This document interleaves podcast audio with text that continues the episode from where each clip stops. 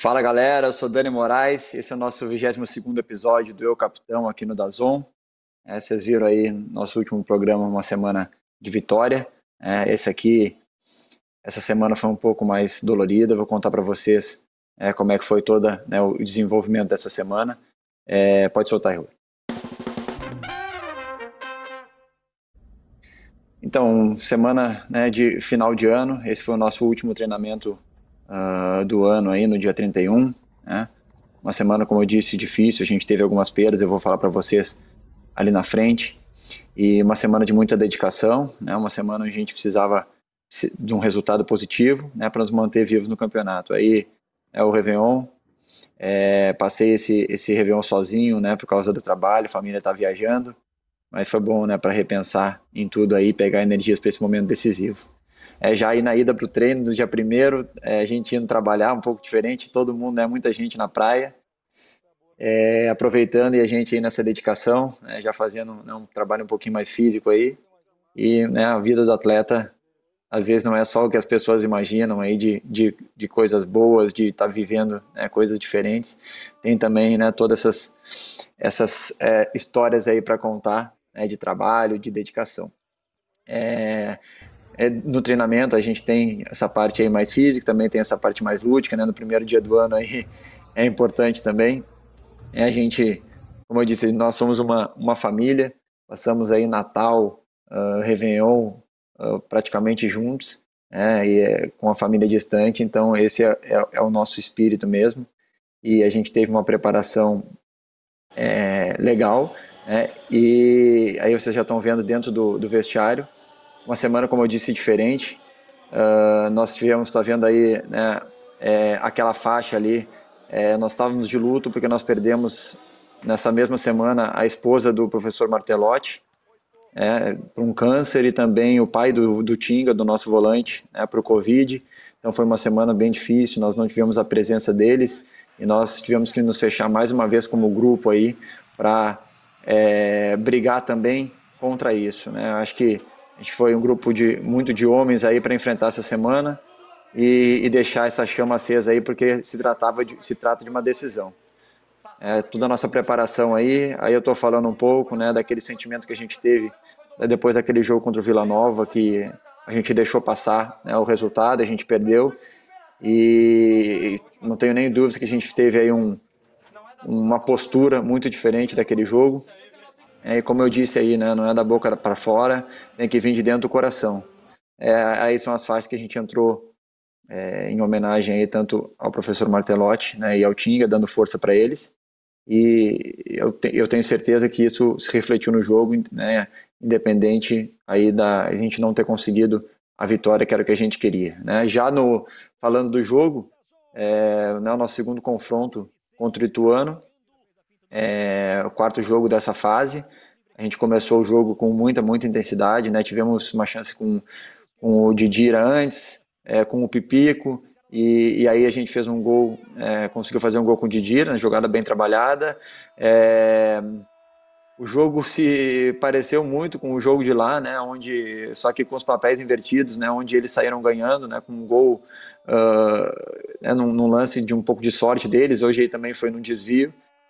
E nós saímos na frente, né, o, o que nos deixou muito bem, cri, continuamos criando é, com muita intensidade, muito volume de jogo, é, e esse lance aí, uh, onde o Bileu perdeu a bola, a gente tinha tomado um cartão um pouquinho antes e foi expulso, é, remeteu muito ao jogo que a gente fez lá, onde eles também tiveram um volante é, expulso e mudou um pouco é, a história do jogo, né, eles vieram nos pressionar um pouco mais, tiveram muito mais a bola, é, e a gente acabou se defendendo. Acho acredito que a gente é, conseguiu se defender bem, mas né, numa bola parada aí, num, num, né, numa também no lance de sorte ali onde desviou a bola, eles acabaram empatando o jogo e né, com um a menos realmente foi difícil, mas a gente, é, diferente um pouco do jogo de lá, a gente conseguiu aí segurar o empate, é o que nos deixa, não era o que a gente queria, a gente tem que ganhar em casa, mas não deixa vivo na competição, é, faltando duas rodadas aí. É, a gente ainda, ainda teve um lance bem importante aí com o Lourenço, né, que entrou muito bem, chutando de longe, era o que a gente conseguia, né, chutar de longe, ou uma bola parada, uma falta.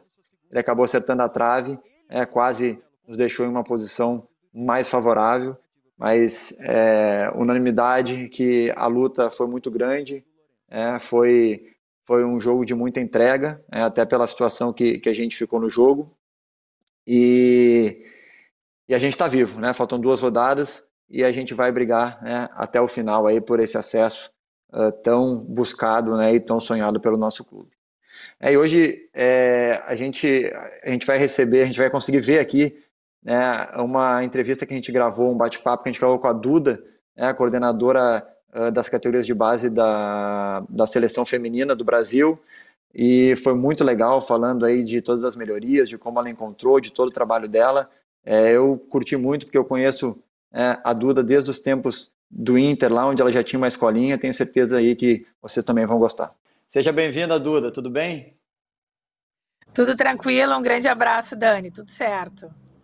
Tudo bem, né? Duda, a gente estava há tempos querendo fazer é, esse bate-papo com alguém ligado ao futebol feminino, vieram vários nomes aqui na minha cabeça do pessoal, e, e eu sempre quis que fosse, eu dei preferência que fosse contigo, né? Vou te contar, porque assim, desde muito cedo ali frequentando o Beira Rio, né? Que é é, ali, aqui, a, todos aqueles campos ali do Beira Rio, eu já via a Duda, né, com a escolinha dela, é, ali movimentando muita coisa dentro do Beira Rio, eu ainda iniciando nas categorias de base do Inter, e eu via todo esse trabalho, né, que ela fazia, essa disponibilidade que ela tinha, e, né, e todos os feitos que tu tem alcançado hoje, então foi, foi realmente uma escolha minha aí que tu, tu tivesse aqui, estou muito feliz de tu ter nos recebido. Ah, legal, é... Com certeza, eu acho que o Inter ele fez parte da minha vida aí por praticamente 30 anos, né? É, eu comecei no futebol, a minha vida, na verdade, eu comecei porque eu era vizinha do Valdomiro na época de 70, e, e aí veio a minha paixão pelo futebol e pelo Esporte Clube Internacional. Então, uh, hoje a gente a gente está aí praticamente é, toda a nossa vida dentro do futebol feminino, nossa batalha foi dentro do clube. Então, por muita gente passou pela escolinha, muita gente passou pelo futebol feminino do Inter. É, então, ah, agora é um novo momento, é, é um momento, acho que que qualquer um sonha, né, que é poder coordenar o futebol feminino no Brasil. É, se a gente conseguir fazer um pouco daquilo que a gente fez no Inter, certamente o Brasil vai ser um dos melhores do mundo em muito pouco tempo. É, eu via de perto esse trabalho aí, ficava olhando, eu passava o dia todo no Beira Rio, treinava, via treino, é, almoçava, ficava o dia todo lá e era realmente muito legal ver o teu trabalho.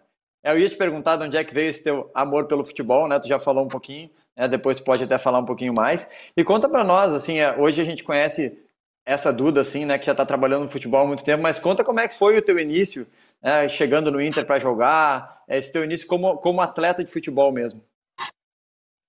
É, na verdade, eu com 13 anos, o meu pai é, viu uma ação assim num jornal de Porto Alegre, é, um convite para fazer uma avaliação. E eu, com 13 anos, fui lá fazer, né, de, da equipe adulta, na verdade. É, na época não existia categoria de base.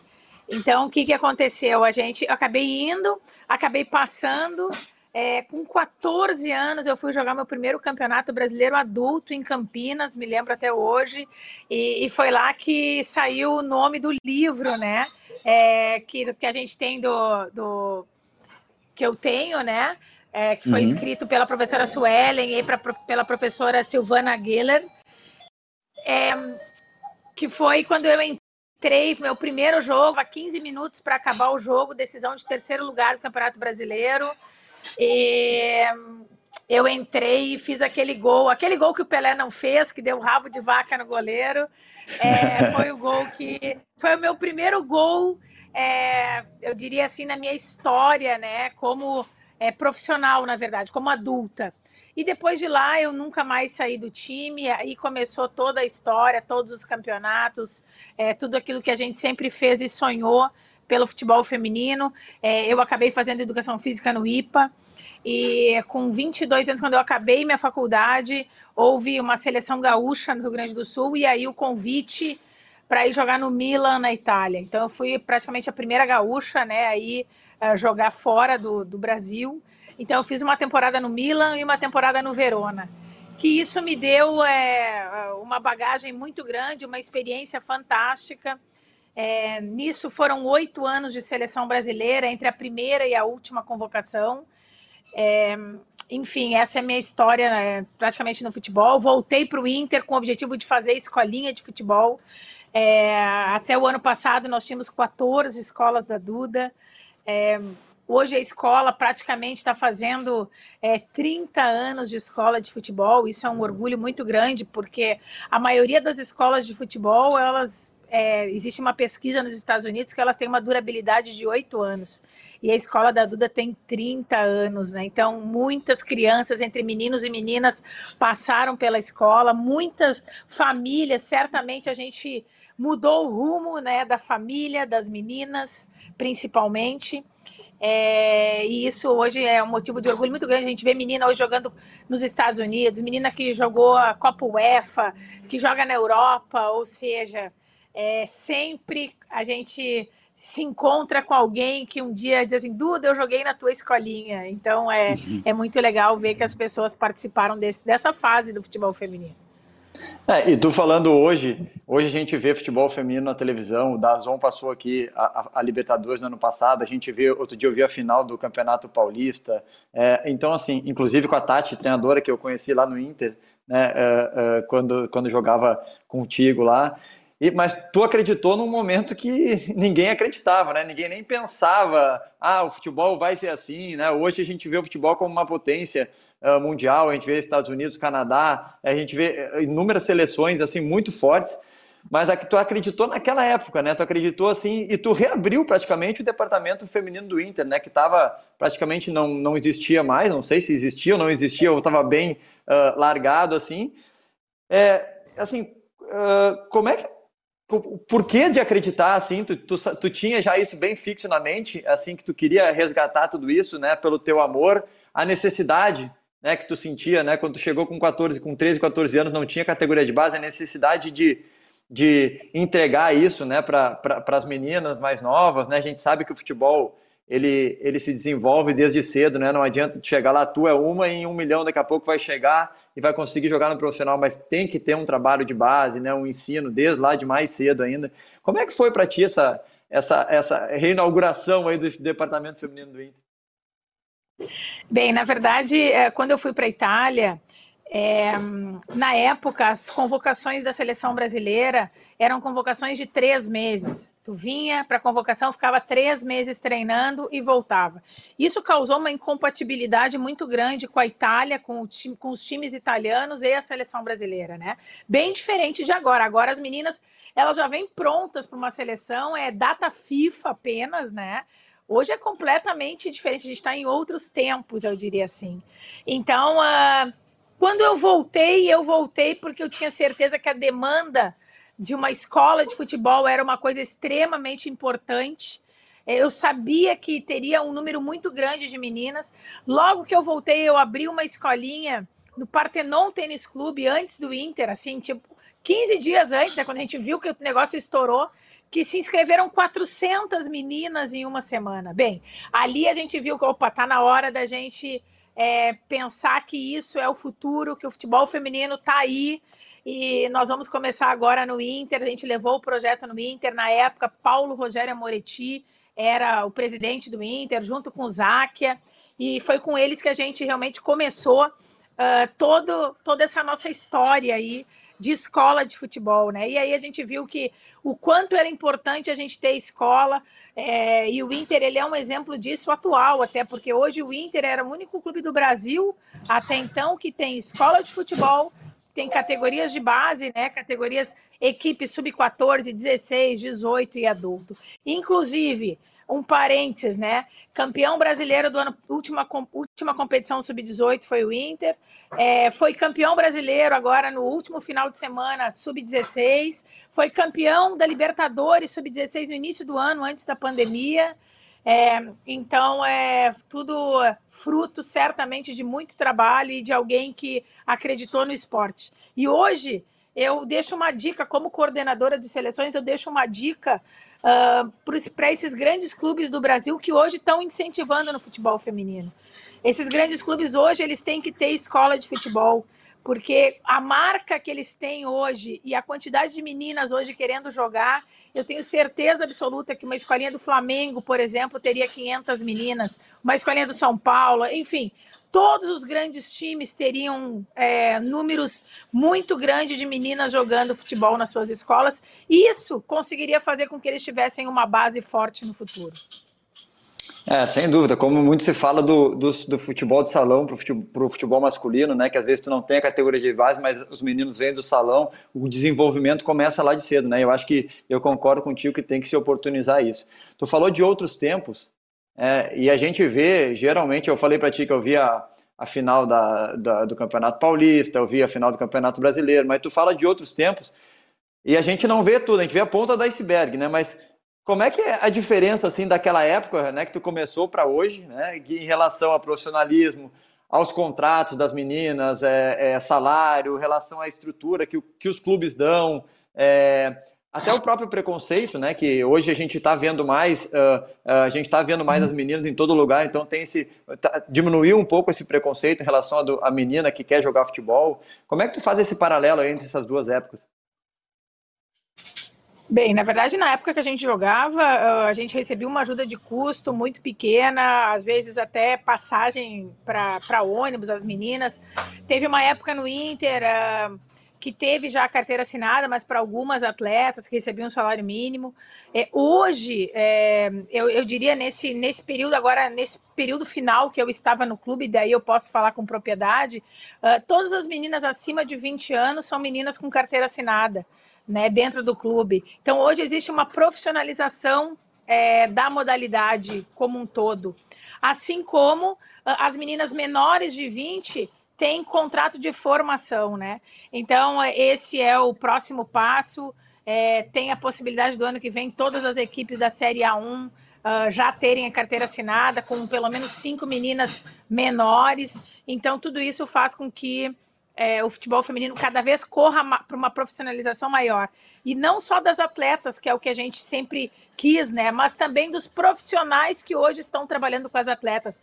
Hoje a gente vê atletas já com licença A, licença Pro, ou seja, o quanto é importante hoje cada vez os profissionais estarem é, mais capacitados, independente de serem homens ou mulheres. O importante é estarem capacitados para que façam o futebol feminino cada vez melhor. É legal que você tocou no assunto. É, eu ia te perguntar isso também. Eu, eu ainda, enquanto ainda atleta, eu, fiz, eu tô, fiz o cursei a licença B da CBF, né, para treinadores. É, fiz algum curso, alguns cursos de gestão também. E, e, eu vejo essa, essa preocupação, assim, né? Eu vejo que hoje a gente tem essa possibilidade.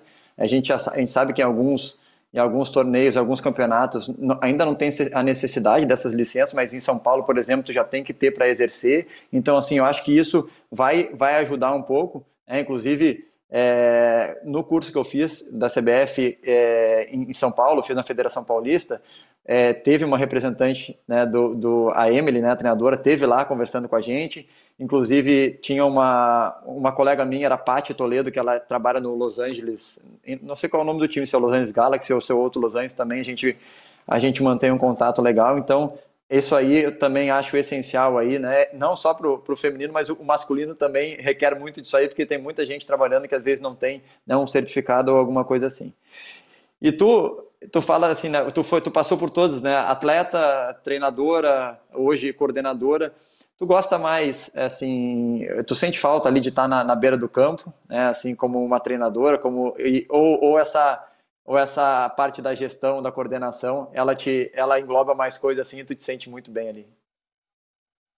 Ah, hoje eu, uh, eu, na parte de gestão, é a parte que realmente eu gosto. Na verdade, eu sempre tive na parte da gestão, mesmo quando escolinha, quando escolinha, é, muito pouco eu fui realmente professora ou treinadora. Eu sempre fui para a parte de coordenação, para a parte de gestão, para a parte de gestão de pessoas, principalmente, né? Que na época a gente tem que fazer muita gestão entre pais, alunos, professores. Hoje, hoje eu me encontro na situação de estar tá gerindo uma das melhores treinadoras do mundo, com uma comissão fantástica, todos extremamente capacitados, é, e isso é fantástico, a gente poder gerir as pessoas todas cada vez no seu momento.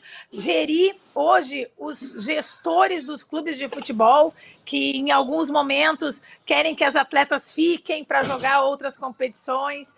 Então, tudo isso faz parte do nosso trabalho e a certeza de que cada vez os times mais fortes, mais profissionais, cada vez a gente vai ter uma seleção mais forte. Eu te fiz essa pergunta porque assim eu tô com 35 anos, estou jogando ainda, estou me capacitando, né, em todas Estou é, tentando me capacitar em todas essas áreas e, e, e paira na, essa dúvida na minha cabeça, assim, eu vou para uma área técnica, vou para uma área de gestão, também gosto muito da parte né, de gestão, é, mas sente aquela falta de estar dentro do campo, assim, né, mas como uma coordenadora, sem dúvidas, tu está presente ali, está né, no dia a dia, não, é uma coisa administrativa, bem pelo contrário, tá com a mão na massa, tá com a mão na massa mesmo. Eu tive, eu, eu, eu tive vendo uh, também algumas entrevistas do Edu Gaspar quando ele estava na seleção e ele falou, né, que a seleção é bem diferente é, de um quando de quando tu tá num time, né? o tamanho, a proporção das coisas, tudo que engloba. E aí tu me fala de, de alguns times, né? Tu deu exemplo do Flamengo, tu deu exemplo do Inter, tu deu do São Paulo. É, tu, tu, tu, tem entrada nesses times até para ajudar a evoluir essa parte de escolinhas, essa parte de tu como hoje dentro da seleção brasileira, tu tem, eles te procuram para ver como pode ser feita essa evolução, assim, porque é o futebol feminino num todo, né? É, Dani, a gente, eu, eu tô na seleção praticamente há três meses, né? É, e nisso a gente já viajou demais, já foram nove convocações, né? Entre sub-17 e 20, adulta. É, às vezes eu tô, eu consigo estar tá numa, se eu consigo, eu consegui ir para o Chile e para para Portugal, voltar para o Brasil, é, na mesma convocação eu fiz as três uh, seleções, né? Então é, é, muita viagem. A gente hoje Uh, o nosso objetivo é focar realmente nas seleções, mas eu vou estar sempre aberto para qualquer clube que venha me procurar, querer saber de como funciona o nosso projeto. Com maior prazer a gente vai uh, uh, falar né, sobre isto. Não tenho nenhum problema sobre isto. Então, então a gente vai tranquilo, né? Mas hoje o nosso foco a gente tem alguns projetos do futuro, por exemplo, os nossos projetos são a gente é, que se chama Estrelas do Futuro, né? Ou seja, a gente vai é, buscar aí desenvolver uh, atletas que a gente considera com potencial para, quem sabe, na outra Olimpíada ou ainda na outra, lá em 2027, 2028, uh, cheguem à, medalha de ouro. Então, a gente vai seguir essas meninas é, praticamente todos os dias, né, com as nossas comissões técnicas. É, esse é um dos nossos projetos aí que a gente vê como grande futuro.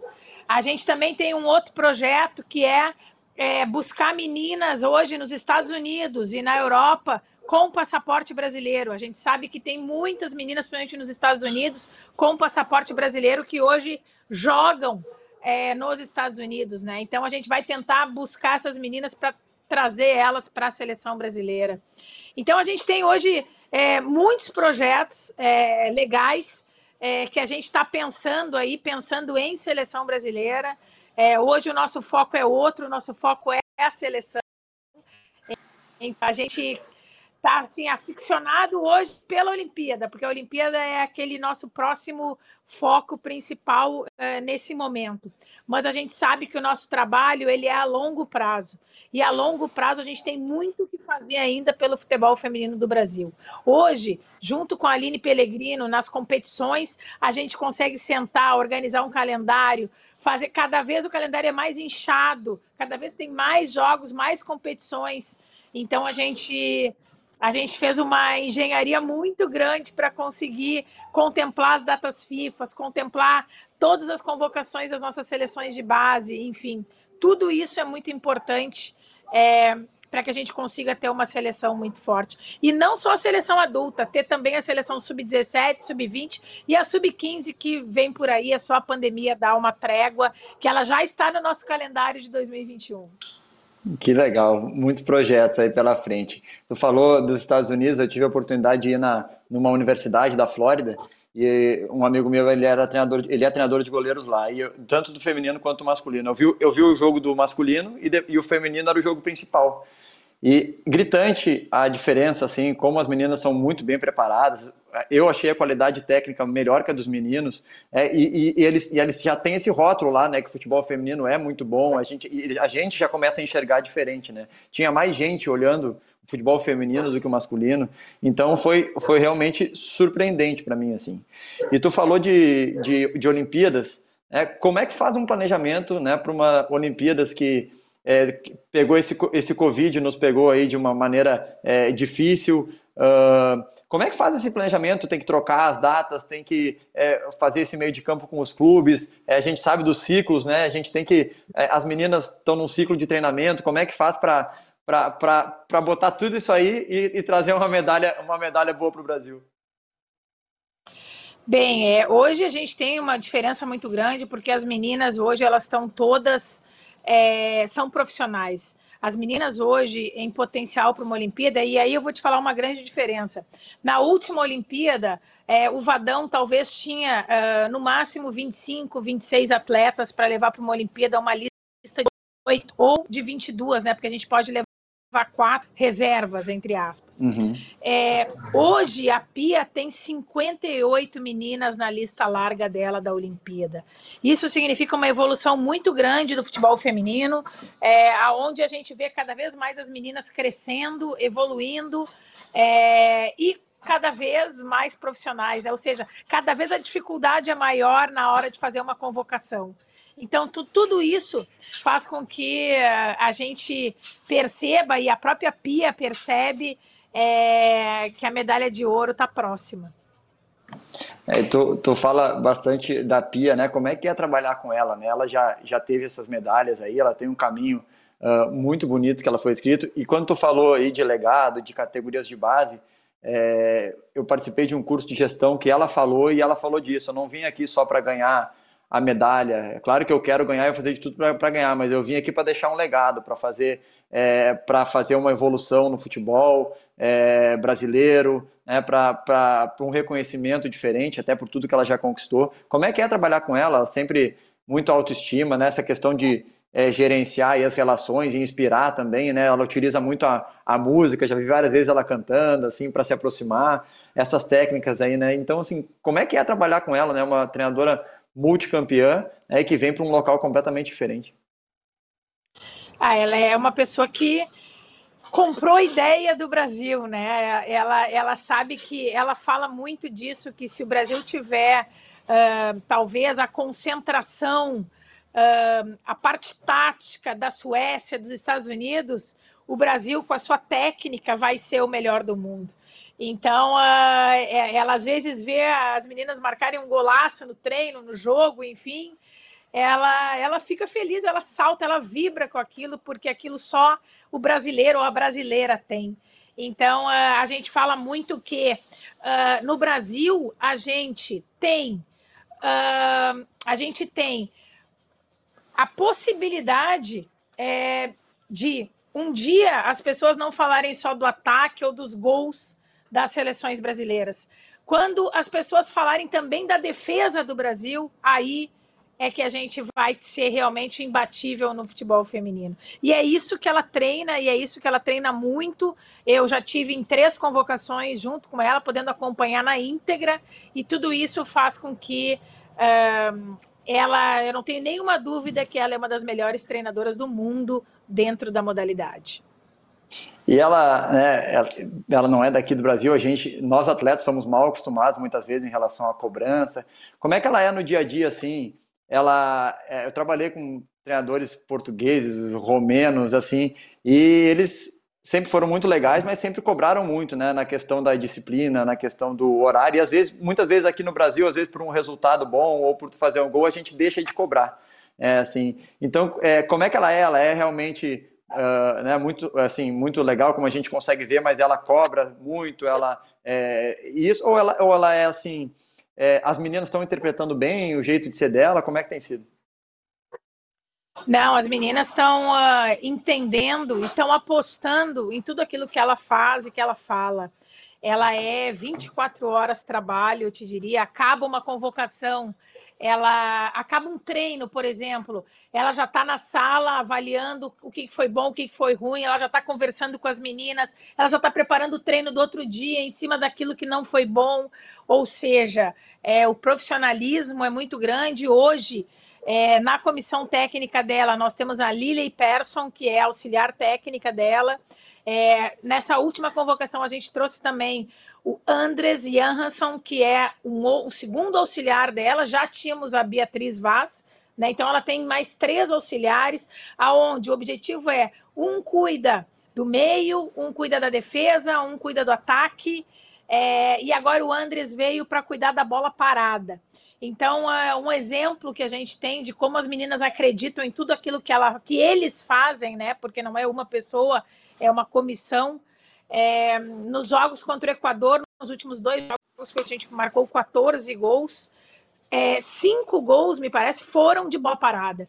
E foram de jogadas ensaiadas deles durante o período de treinamento.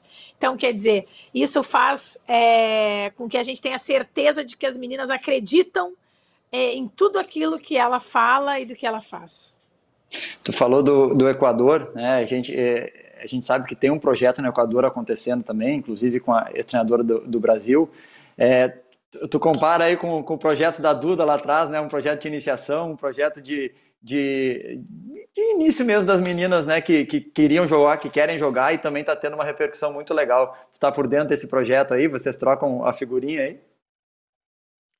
É, a gente teve a oportunidade de, de conversar com a Emily agora. É, em algumas lives aí durante a pandemia também participei junto com ela, né? Então é, fiquei sabendo do projeto, projetos bem legais. Esse ano, inclusive no Equador, eram obrigadas algumas meninas sub-17 participar também é, do campeonato adulto. É, isso é importante né, para fomentar a base, então é, eu acho que ela está fazendo um trabalho muito legal e a gente está torcendo por ela. É, tu foi a primeira, tu disse a primeira gaúcha a jogar no exterior, né? Não sei se se a primeira mulher também, mas deve ter sido uma das primeiras. Hoje a gente vê é, atletas na, na Roma, no, na, no Paris Saint-Germain, no Orlando, entre outras, muitas aqui do Brasil que estão se, se destacando. Né? É, realmente as portas estão, estão escancaradas assim para o atleta brasileiro? É, tu acha que é, é, o, é o melhor futuro para as meninas assim irem, irem lá mais atra, através do reconhecimento, do dinheiro. Hoje em dia aqui o Corinthians, que a gente vê, o Juventus, o Inter, eles têm, eles têm condições de competir com o mercado lá de fora? Eu vejo a grande diferença é a menina poder escolher é, um, um, local é, onde ela possa desenvolver cada vez mais o seu futebol. Ou seja, o que, que a gente busca hoje no Brasil? Que uh, as meninas cada vez mais tenham jogos competitivos, né? Um exemplo de uma menina que joga no Rio Grande do Sul. Ela joga 20 jogos do Campeonato Brasileiro e dois grenais, né? Então, é, é buscar cada vez mais jogos competitivos. É, deve estar vindo aí para o ano que vem já uma nova competição com, com um pouco mais de jogos competitivos, né? As meninas que jogam em São Paulo tem o Campeonato Paulista, que já tem é, uma competitividade maior, né? Então, quem joga em São Paulo joga 26 jogos competitivos. Mas será que isso é o suficiente? Será que a gente não precisa um pouquinho mais? Então, é, é ter esse cuidado, porque às vezes a menina, por exemplo, pode jogar na China, exemplo, e, e daqui a pouco a China, será que ela tem Quantos jogos? Qual é a minutagem que ela faz? Quantos jogos? Então, todo esse acompanhamento hoje a gente tem, né? É, para poder é, seguir as meninas, saber o que elas estão fazendo, o que elas estão jogando, quanto elas estão treinando. É, a nossa, o nosso envolvimento com as seleções brasileiras ele é de 31 dias, né, ou 30 dias por mês, ou seja, ela é 24 horas a gente seguindo as meninas é, e sabendo o que, que realmente elas estão fazendo, se elas estão jogando, por que não estão jogando, enfim, tudo isso faz parte do nosso trabalho. O, o Campeonato Brasileiro Feminino, eles são, são 16 times hoje, né? É, essa, essa são última 16 edição, né? times.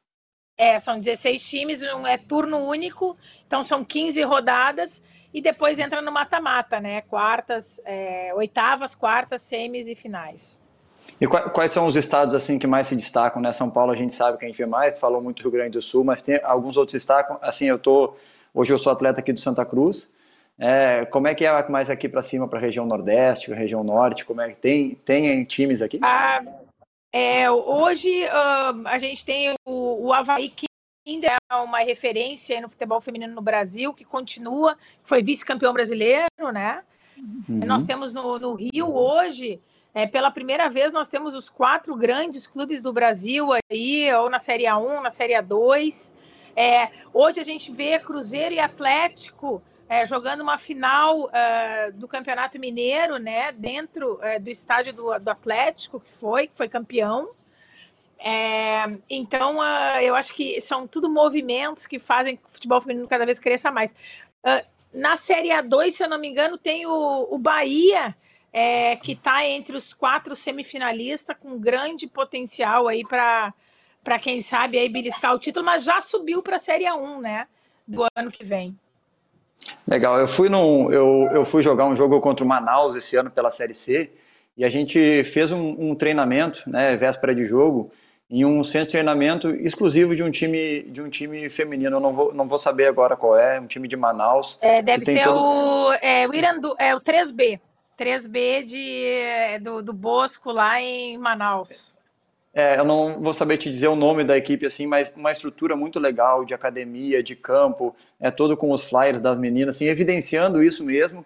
Eles, eles se tornaram campeões lá, tinha as placas, então assim, eu achei muito legal porque é a estrutura que às vezes o Santa Cruz profissional não tem para treinar, né? Então assim, hoje tem pessoas que investem né, e que se ligam e que se ligam nisso aí. É, como é que é? Porque tu falou de Vadão antes, tu falou teve muitas, muitos homens contribuíram aí com o crescimento também do, do futebol feminino. Mas hoje, de tudo que a gente falou que Pia, uh, Duda, os auxiliares, tu falou de, a gente falou de um homem ali, né? Como é que é as mulheres né, assim estarem no comando, né? Tomar todas essas.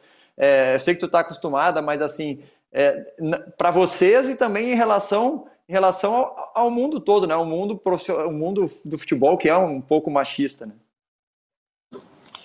Ah, hoje uh, a gente, hoje no comando das seleções, a, a gente uh, a gente cuida muito os currículos das pessoas que estão vindo trabalhar com a gente, né? Independente se é homem ou mulher, o importante é estar capacitada, né? Ou capacitado. É, porque dentro das seleções, dentro da CBF, a gente vai buscar sempre os melhores profissionais possíveis para estarem comandando é, uma seleção brasileira dentro de uma confederação que é, eu não tenho nenhuma dúvida que é a maior do mundo. Né? Então a gente pode ter, na verdade, os melhores. E é sempre isso que a gente vai buscar. Sempre os melhores em cada, é, em cada um no seu, no seu espaço é que a gente vai buscar para que possa conduzir uma seleção é, é, sempre com uma maior excelência possível. Isso aí. É, é, falando um pouquinho da visibilidade, é, onde é que tu acha que esse futebol feminino vai parar? O que, que tu acha que vai alcançar? Assim, a gente vê um crescimento muito grande. É, a gente vê jogos aí com, fora com estádio lotado. A gente vê aqui uh, o clube cedendo né, o espaço uh, principal, né, o estádio para as atletas jogarem. É, qual o nível que tu acha que esse futebol feminino vai atingir, assim, em, em termos, né, em, tudo, em relação a jogo, em relação a, a contratos, em relação é, às diferenças aí, né? A gente já viu esse ano também que, que, que a, a seleção feminina ganhou uma camiseta, né, um escudo uh, dela só, né, tirou as estrelas ali. Então, isso tudo são, são vitórias, né? Isso tudo são, são conquistas. É, onde é que tu vê que vai chegar, né, assim, em, em, relação à visibilidade, assim, onde é que tu acha ah, que vai chegar eu... esse futebol? Eu acho que cada vez com uma organização melhor dos campeonatos, que é isso que, junto com a Aline, a gente vem é, buscando, e principalmente ela, né, com relação aos, às competições, é, a gente cada vez. A gente, este ano, por exemplo, né, ela principalmente conseguiu é, envelopar já uh, as finais do Campeonato Brasileiro, só em estádios, em grandes estádios, né? Uh, já entrou patrocinadores grandes é, como Guaraná, Riachuelo, é, na própria seleção brasileira, Pague Mais entrou uh, agora na masculina e na feminina. Então, hoje a gente, certamente, os patrocinadores vindo, mas eu acho que o próximo passo do futebol feminino é, quem sabe, o direito aí é, de imagem, o direito da televisão, né, começar a ser explorado, é, começar a ser é, vendido e comercializado também pela empresa que. Uh, que consome, na verdade, o futebol feminino, né? Esse é um dos passos. E eu não tenho nenhuma dúvida de te dizer que hoje é, um Grenal aqui, por exemplo, no Rio Grande do Sul, hoje uh, nós teríamos aí 30, 40 mil pessoas assistindo um jogo ainda gratuito. Mas quem sabe num futuro muito próximo, é, com uma venda de, de ingressos, enfim. E aí a, a gente não consiga ter é, começar a fazer realmente o mundo do futebol feminino crescendo. Hoje, contratos as meninas todas já têm. Muitas, muitas equipes hoje no Brasil já não fazem mais contrato de um ano, já é de dois, três, né? É, Para quem sabe, no futuro muito próximo, começa a existir também é, venda, empréstimo de atleta. Então, é, o futebol feminino é, é o esporte que mais vai crescer aí nos próximos 10 anos, eu te diria assim, é, dentro do mundo da FIFA. Junto com, com o Brasil, quais são as grandes forças aí mundiais, né? Os Estados Unidos, o Canadá, a França, né, também? Ah, a gente tem é, Estados Unidos, hoje é França, Canadá, Alemanha. É, poxa, são os países que investem aí é, no futebol feminino. A Inglaterra, eu acho que seria um dos países que muito está investindo é, no futebol feminino e talvez hoje uma das ligas mais fortes né, no mundo seja a Inglaterra, aonde a maioria das meninas americanas hoje estão jogando, né?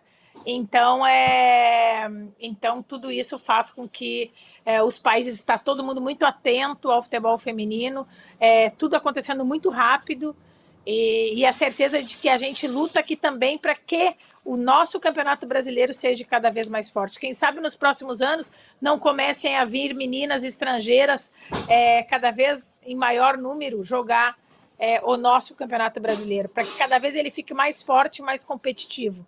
É, certamente as meninas é, jogando no Brasil, é, mais próximos da gente, tudo isso pode, quem sabe, não fazer, é, não ser melhor de repente para uma seleção brasileira.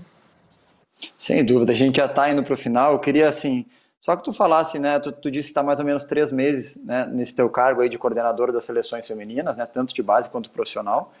E o que que tu encontrou aí? Como é que é a tua visão, né? Tu, tu encontrou uma coisa bem organizada? Tu acha que tem muito para explorar e para melhorar, né? De acordo com todos esses trabalhos que estão fazendo? E quais né, os sonhos, as metas aí da Duda a curto, a curto e longo prazo aí? A longo prazo já falou, mas a curto prazo aí, a gente depois encerrar.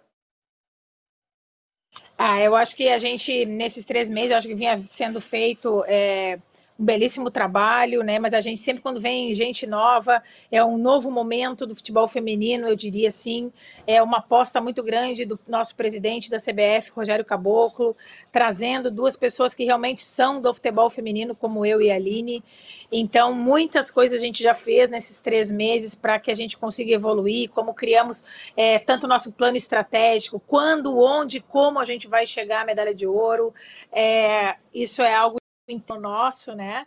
Uh, a gente também criou um sistema de gestão dentro da, de todas as pessoas que trabalham dentro do futebol feminino, com suas funções antes, durante e depois de uma convocação. É, enfim, a gente já fez muitas inserções, criar uma metodologia, é, criar uma. Uh, que as pessoas das comissões técnicas se comuniquem e estejam nas suas convocações e nas convocações das outras seleções, para que exista uma sinergia é, de toda a seleção brasileira. Todos, a gente está criando aqui na CBF o pathway do futebol feminino brasileiro, né? E principalmente das seleções brasileiras. Então, esse é, é um dos nossos projetos do futuro aí, do futuro, mas a muito curto prazo, é, para que a gente possa realmente saber aquilo que a gente quer e a forma como a gente quer desenvolver. Então, tudo isso fazem parte das nossas das nossas vontades, nossos anseios aí para que as coisas cada vez melhorem mais. E principalmente saber que a gente pode contar com o apoio é, hoje do nosso presidente, Rogério Caboclo, que tem nos incentivado uh, a cada vez a gente ter uma seleção é, melhor. Bom, Duda, obrigado. É, gente, eu quis realmente é, botar essa pauta do futebol feminino aqui também para ajudar a incentivar, né, para para mostrar esse teu trabalho assim que eu uh, conheci lá atrás e também continuo acompanhando, não só teu, como de várias pessoas aqui do, do futebol feminino, né?